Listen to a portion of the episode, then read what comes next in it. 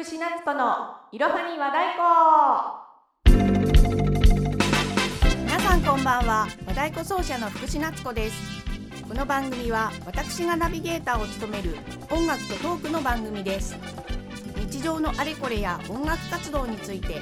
また和太鼓に関するお話を交えながら私自身が作曲をしたオリジナル曲を発表していく番組です。毎月第2第4金曜日夜10時に更新してまいります。はい。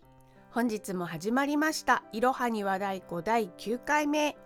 今日のテーマは目から鱗です。えー、あるきっかけで急に大きな発想の転換が起きたり新しい知識を得たりした時の知らなかったという心境を表す言葉ですね。この鱗とは文字通り魚の鱗のことで見ていたつもりが何も見えていなかったという心境をまるで薄いフィルターが両目に張り付いていたかのようだとする隠喩表現になっております。つまりそれまで気にも留めなかったような日常の小さな発見や前々から不思議に思っていた疑問が解消された時果ては人生観を変えてしまうほどの大きな気づきを得た瞬間などの日常の幅広いシーンに使われるのがこの「目から鱗という言葉ですね。この「目から鱗という言葉は日本独自の言葉なのかなと思いきや語源由来は新約聖書の使徒行伝にある一節だそうです。ですので当然英語表現もありまして The scales fall from one's eyes というそうですなぜ今回この言葉をテーマに選んだかと申しますと先日とある和太鼓奏者の方のワークショップに参加させていただきましてこの目から鱗が落ちたことが大変多くありましたので今回この言葉をフューチャーさせていただきました。参加させていただきましたワークショップの主催の方は国内はもとより世界でも大活躍されている方で大変キャリアのあるこの業界では超超有名な和太鼓奏者の方です。以前より交流はあったのですが今回ワークショップに参加しようと思ったきっかけはワークショップの内容に大変興味があったことと普段私も講師として和太鼓指導にあたることもあるので人を引きつける話し方や飽きさせないレッスン運び課題の与え方など受講する側の立場で勉強させていただきたいなと考えたからです。またソロで活動していると自分の今の実力がどの程度なのかわからなくなってきてしまうこともありますので客観的に自分のレベルを把握したいなという意図もありました。結果は大大大満足でまさに目から鱗が落ちた瞬間が何度もありました。いつも同じ環境で活動していると、えー、ソロ演奏やリズムパターンもマンネリ化してしまったり自分の手癖だけで処理してしまいがちになるので時折このような外部からの刺激を受けることはとっても大事だなと感じました。また人前でパフォーマンスする時の意識の在り方や心構えなどそうですよねと大きくうなずける内容のお話やアドバイスも多くて大変有意義な時間となりました。このコロナ禍で自宅で過ごす時間が増えたり私たちの職業のようにそもそも仕事がなくなってしまって時間がたっぷりできたという方が多くなってきたせいか今やオンライン講座や学びの場が多くなってきましたよね。私も今この時期だからこそできることいろいろ学びたいことがいくつかありましてこれからも積極的に学びの時間を設けていきたいなと思っております。目から鱗が落ちる体験をたくさんしてレベルアップを図っていきたいなと考えております。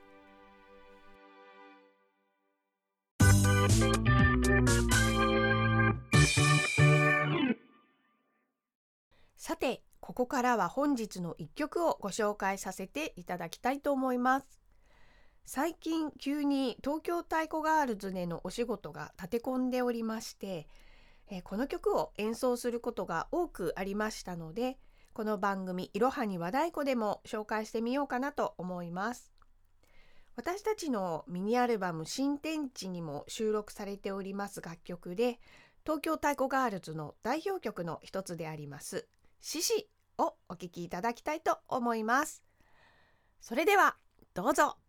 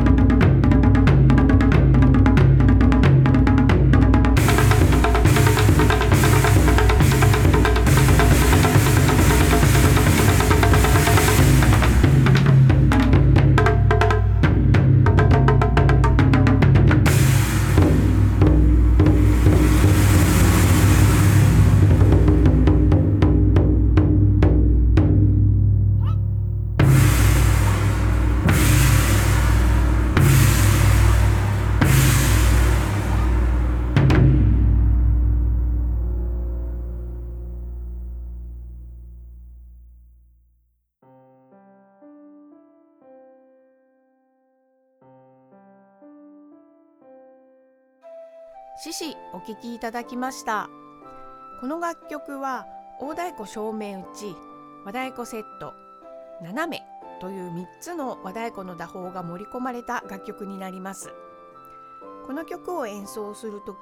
私は大太鼓のパートを担当することが多いんですけれども実は私は和太鼓の打法の中で大太鼓の正面打ちというのが一番好きなんですよね。